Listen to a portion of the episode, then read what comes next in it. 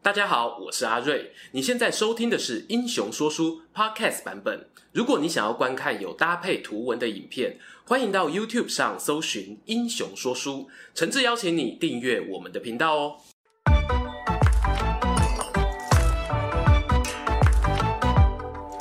Hello，英雄说书的观众朋友，你们好，我是说书人阿瑞，替大家带来精彩的英雄故事。今天呢、啊，终于要来聊一个我个人期待已久的主题，那就是。美国的起源，我想哦，荧幕前的观众朋友，不论你身在何方，不论你去到何处，一定都听过这个国家的大名。它是位于美洲大陆中部的联邦共和国，由五十个州、华盛顿哥伦比亚特区外加五个自治领土与多个外岛所组成，全名美利坚合众国。美国的人口数全球第三，领土面积啊也排到前五。最霸气的呢，大概啊莫过于现役军人数量位居冠军宝座。喜欢美国的网友认为他们是正义使者，中性一点的说法大概是民主外送员，酸度比较高的哦，可能就是邪恶美帝。但我必须要说。国家存在于世界上啊，就像是一个活生生的人，他不会只有一种面相。我们说过许多人物的故事，有听众喜欢，一定也会有人讨厌。而这样个性的冲突感哦，恰恰就是最迷人的地方。准备好了吗？接下来啊，让我们一起进入那个美国之名还未诞生的十五世纪，来一场时光之旅吧。美国为什么叫美国？这大概啊，国小学生都可以回答。这是美利坚合众国 （The United States of America） 的缩写。那么，这个 America 美洲大陆的名字又是怎么来的呢？我们可以回溯到公元一四九二年，由探险家哥伦布参与的发现新大陆事件。当时啊，哥伦布获得西班牙王室赞助航海计划，意外来到了美洲。会说意外是因为哦，他本来预计可以绕行地球一圈到达亚洲，开启另外一条香料贸易商路。无奈呢，先碰上的是巴哈马群岛。由于哥伦布起初误以为这里是印度啊，将岛上的原住民叫做印度人，也是后来呢，美洲原住民族被称为印第安人的原因。尽管哥伦布有先登的优势啊，北美新大陆终究没有以他的名字命名。要到后来南美洲的独立运动时期，才出现哥伦比亚纪念他。关于小布的探险故事呢，也是高潮迭起啊。我们未来有机会另开专片介绍。话说呢，哥伦布找寻新航线失败的消息传回西班牙，让他的赞助商哦颇为失望，但也激发很多贵族们不服输的斗志啊。一个探险家不够，我们就派更多的探险家。于是呢，有一位名叫亚美利哥维斯普奇的佛罗伦斯人接着出发了。大家从他的名字会发现哦，Amerigo America 怎么有一点像呢？没错啊，当时亚美利哥同样有到达美洲，只不过他做出跟哥伦布相反的判断。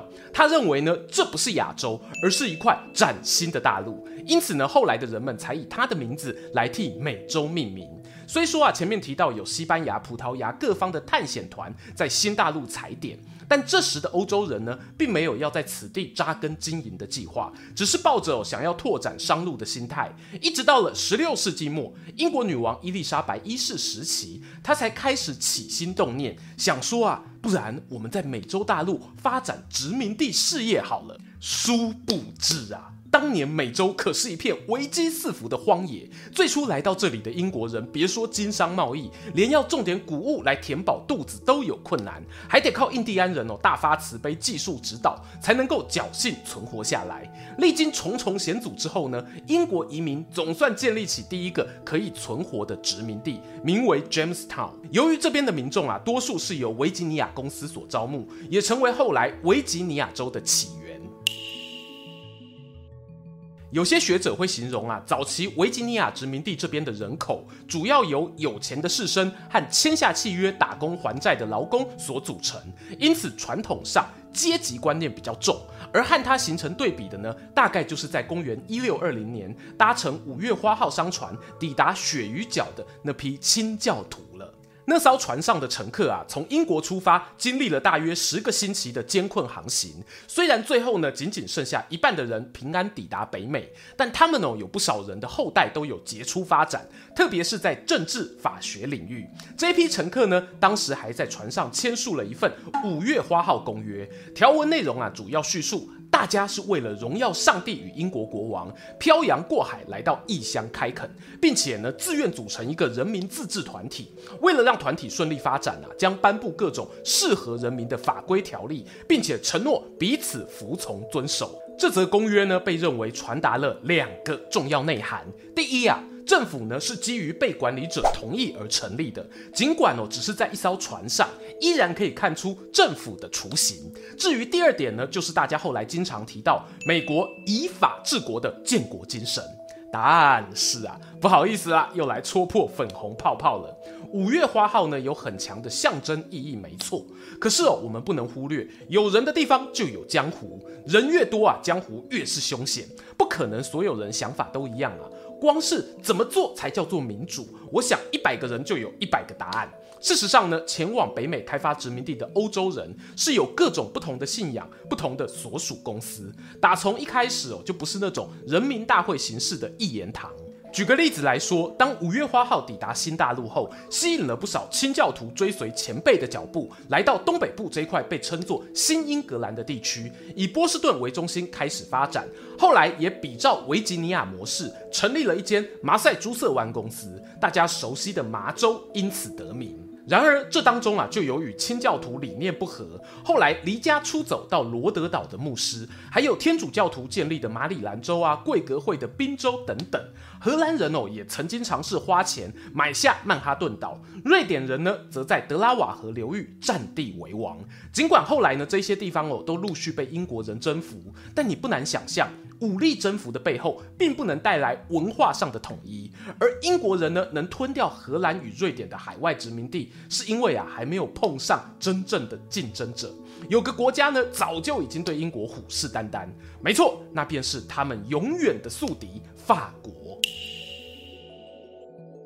老观众啊，都听我们聊过像是圣女贞德、英国长弓兵、狮子亲王理查的故事。关于英法两国之间复杂的恩怨情仇呢，欢迎啊从右上角资讯卡前往复习。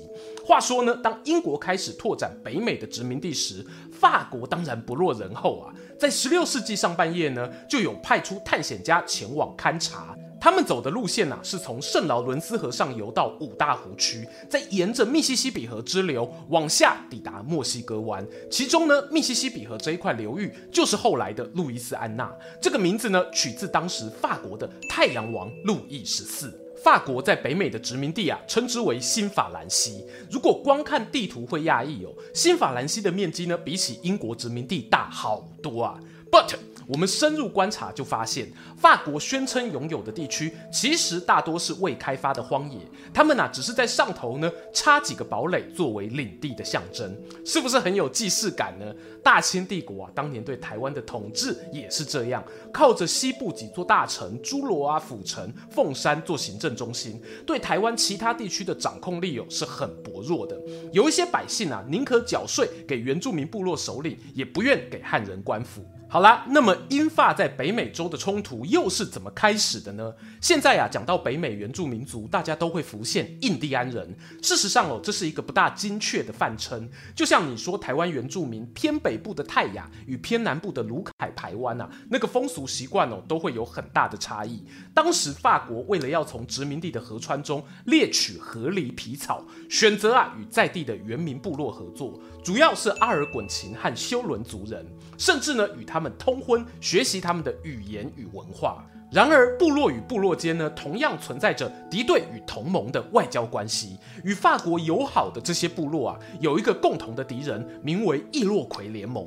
易洛魁啊，看到阿尔滚琴他们有法国撑腰，哼，苏朗姆苏丁啊，便选择了与英国人合作。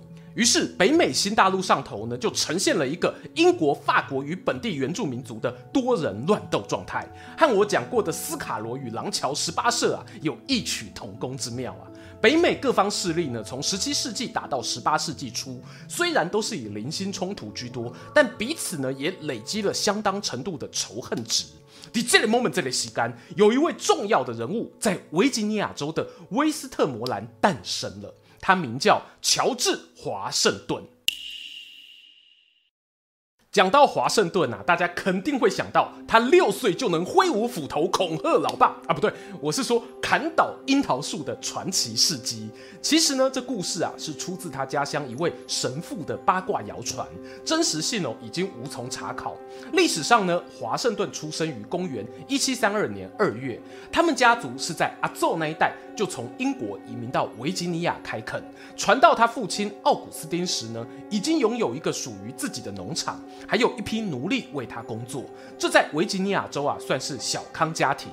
不幸的是呢，在一七四三年，奥古斯丁未满五十岁就意外过世，留下年仅十一岁的乔治华盛顿与他同父异母的哥哥劳伦斯相依为命。由于父亲的早逝，让家族经济陷入困难。哥哥啊，还有机会回他们的殖民母国英格兰读书。到了小乔治这一辈呢，不好意思啊，去附近的教堂里上上私塾班，凑合凑合吧。事实上哦，乔治华盛顿终其一生呢，都没有跟他父兄一样踏上英格兰的土地，这也是他相当惋惜的事。幸好劳伦斯哥哥随后成家立业，娶了一名出身费尔费斯家族的老婆。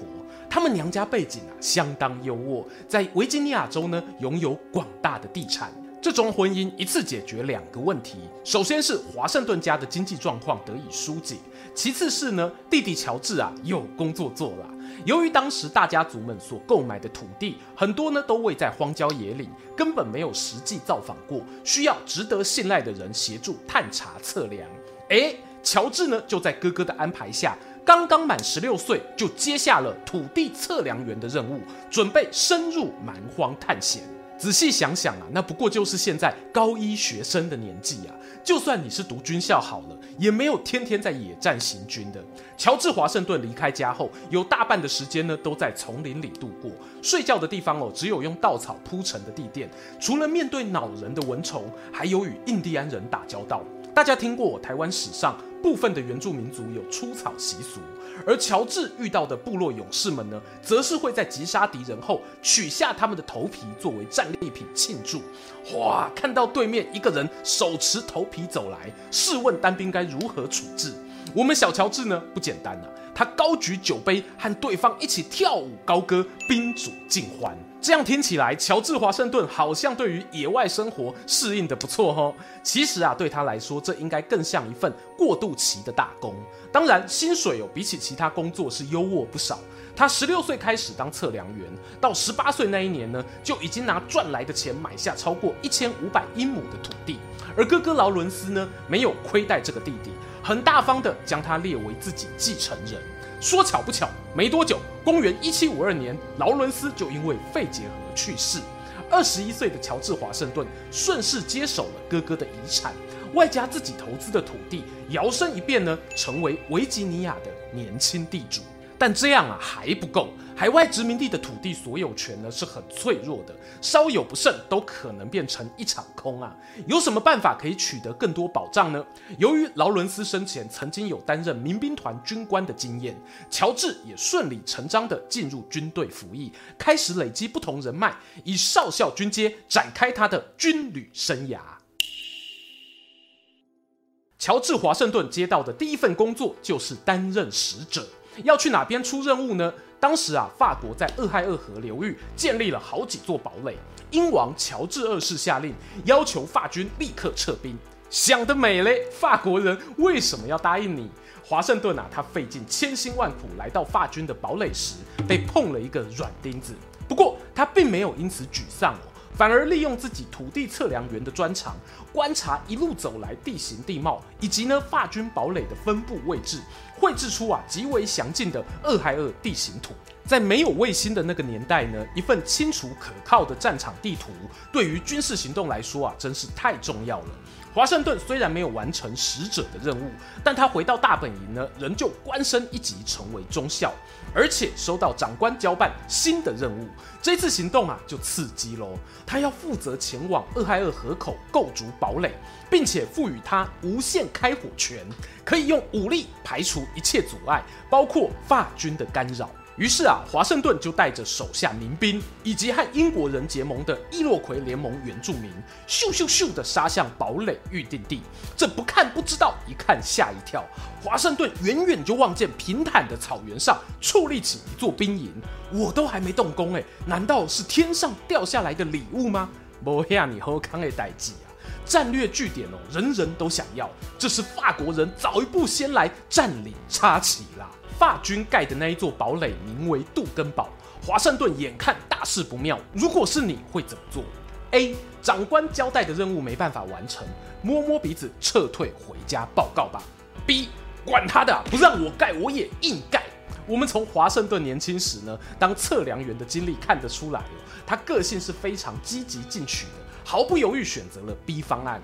他下令部队呢在距离杜根堡不远处。以迅雷不及掩耳的速度搭起另一座临时堡垒，取名叫做必须堡。堡如其名啊，它提供军队作战所需。法军探子呢，很快发觉英国人侵门踏户的行动，是可忍孰不可忍。他们派出一名少尉朱蒙维拉，以下呢我简称小朱，担任使者前往必须堡，要求英军立刻撤离，否则啊就要展开军事驱逐了。小朱的部队呢，主要是负责传话，编制其实不到五十人，但他们的行动很快就被英国的原住民盟友察觉，回报给指挥官。华盛顿啊，听完报告，以为这是一支奇袭队要来暗算自己的，哪还跟他客气呀？先下手为强，后下手遭殃。当天黄昏呢，就伙同原住民好朋友，悄悄潜行到小朱他们扎营的位置，一头几落山，砰砰，枪声就是号令。英军的火枪与原住民的战斧在暗夜中飞舞，惊慌失措的法军士兵啊，毫无抵抗能力啊！不到二十分钟就宣告投降。带队的小朱少尉呢，则是当场阵亡，连头皮哦都被剥下来作为战功炫耀。惨遭夜袭的消息传回法军大本营，他们火冒三丈的透过官方发言指责英国不讲武德。我们家小猪明明是要去跟你先礼后兵，怎么谈都不谈，直接开打呢？杜根堡之战哦，虽然规模不大，但就像一根小火柴丢进汽油桶，让原本剑拔弩张的英法两国啊找到了引爆点，点燃北美殖民地战火的同时，也连带开启了欧洲七年战争。还有历史学者啊这样形容：一位来自维吉尼亚的小伙子，从荒野中啊开了一枪，让全球陷入火海。哎，没错，他指的就是乔治华盛顿。刚才那样的形容当然是比较戏剧化，观众朋友都知道哦。与其说是华盛顿引爆战争，不如呢说他是刚好经过那个发动战争的十字路口。我认为英国与法国之间常年累积下来的宿业，才是冲突难以避免的主因。我们呢还是把镜头啊聚焦在美洲大陆上吧。这里的军事冲突呢，有人称之为法印战争，也有人叫做英法北美战争。篓子是华盛顿捅出来的，他自然难辞其咎。战争在公元一七五四年开打，而在那场夜袭成功后不久，华盛顿啊就遭到法军痛打一顿，被迫呢在自己建造起来的必须堡低头投降。并且交出武器和物资。如果是对北美建国史有兴趣的朋友，肯定啊，在网络上听过一个说法，说华盛顿呢和我们大汉刘皇叔一样，都是常败将军啊，撤退战的王者。他的传奇就是从必须堡开始的。随着两国之间战情升温，华盛顿啊，为了一雪前耻，他打听到有一位布雷德克将军正好要带兵远征杜根堡。二话不说就跑去毛遂自荐担任向导，表示呢自己啊是专业测量员呐、啊。我错了，问的呀，嗯，大家拢知影吼，问有两种哦，一种哦是稳赢，一种是 麦克讲啊啦。这一次远征军的兵力啊，虽然是比起法国要多，可是仍然吞下惨败。哎，我不是要臭华盛顿哦，人家只是向导负责带路的，充其量只能说他带赛，不要那么迷信啊。讲认真的，当英军崩溃撤退的时候，华盛顿没有辜负他军官本色，有跳出来稳住战线。这一点呢，是让很多士兵印象深刻的。在布雷德克远征过后的三年啊，英国呢又发动一场复比式远征，目的地同样是杜根堡。华盛顿呢，同样站在队伍之中，最后呢，也同样的惨吞败仗。但比起之前幸运一点，由于当时英国多路进攻，法军啊评估大局，认为此地不宜久留，决定呢自己放火炸掉杜根堡后撤退。从这两次经典的随军出征经验，我们不难发现哦，华盛顿并非那一种一夫当关的猛将。他的优点哦，还是在于出色的观察力。他从失败的经验中呢，发现英国军队命令传达不确实，整合作战啊无法发挥大军优势，反而呢是印第安盟友那一边虽然人数少，可是游击战却打得精彩。以上种种都成为华盛顿成长的重要养分。英国啊，在北美战争的初期有遭逢挫折，但他们在殖民地是有人口优势的。加上呢，战争啊被提高到全球规模后，法国选择把战力重心放在欧洲本土，对海外殖民地的援助降低。英国则恰恰相反，运用他们优秀的海军，外加盟友普鲁士的协助。公元一七六三年，参战的各国代表啊，在巴黎签下合约，宣告战争画下句点。单单看北美地区哦。法国呢，就损失了今日加拿大超过一半的领土，还外加路易斯安那以密西西比河为界的东半部，因此整场战争打下来，英国呢可以说是最终的赢家，笑到最后的人。伴随北美战场告一段落，乔治华盛顿啊也从军队光荣退伍，还娶了一位年轻有钱的寡妇玛莎。在我的想象中呢，华盛顿哦大概是极端务实的男人。他和玛莎是透过朋友介绍认识，据说两人相处不到一个星期，他就决定求婚。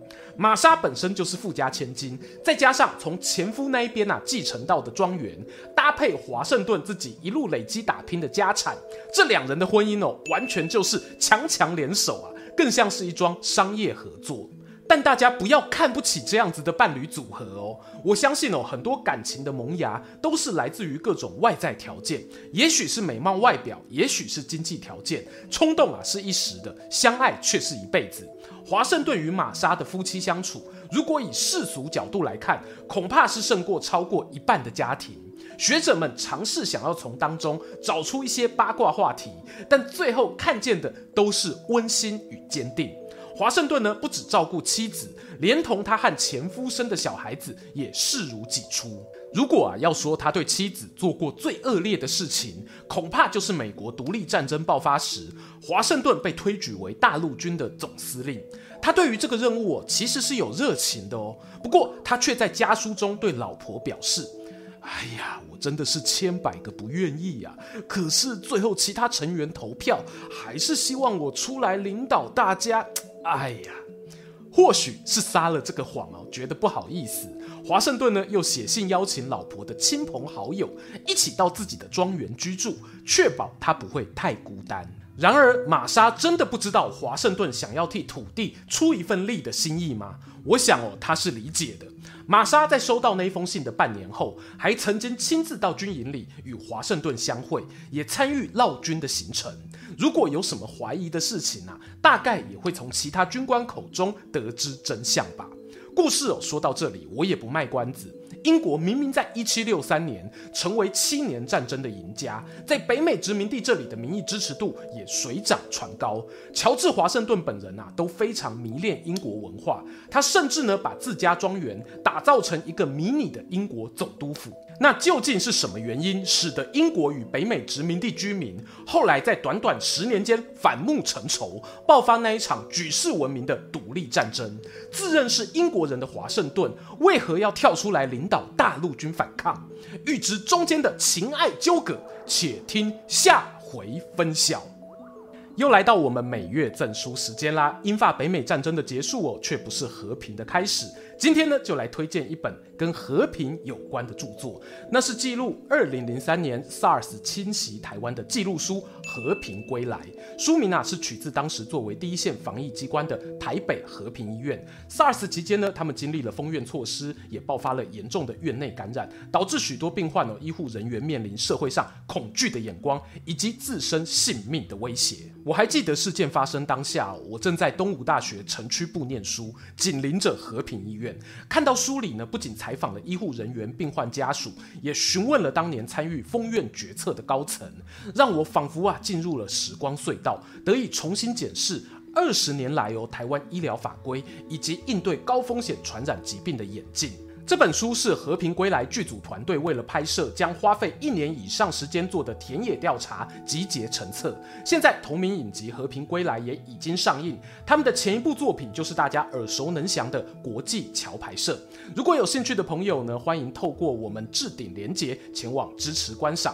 照惯例有在影片下方留言关键字“和平归来”，就有机会抽中好书喽。如果你对于美国名将的故事有兴趣，等待续集的同时，我们之前呢、也拍过像是卧龙巴顿臭屁卖帅的影片，只要点击旁边的方框就能欣赏，诚挚推荐给各位。最后邀请大家不吝订阅英雄说书，追踪说书人阿瑞的 Instagram，我会在那边分享更多说书日常，在能力所及范围呢，也可以使用加入会员或超级感谢留言给频道更多支持。期待和你们下次空中再见。